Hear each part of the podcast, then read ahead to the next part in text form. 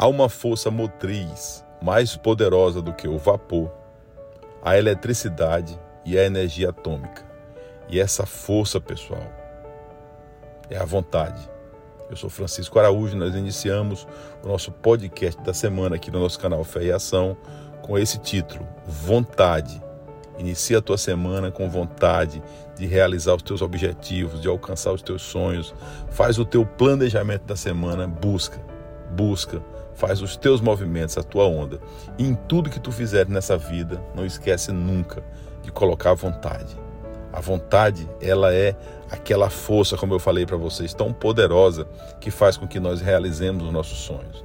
Às vezes está muito difícil, mas aí a gente para, senta, usa a tua vontade. Excelente semana a todos.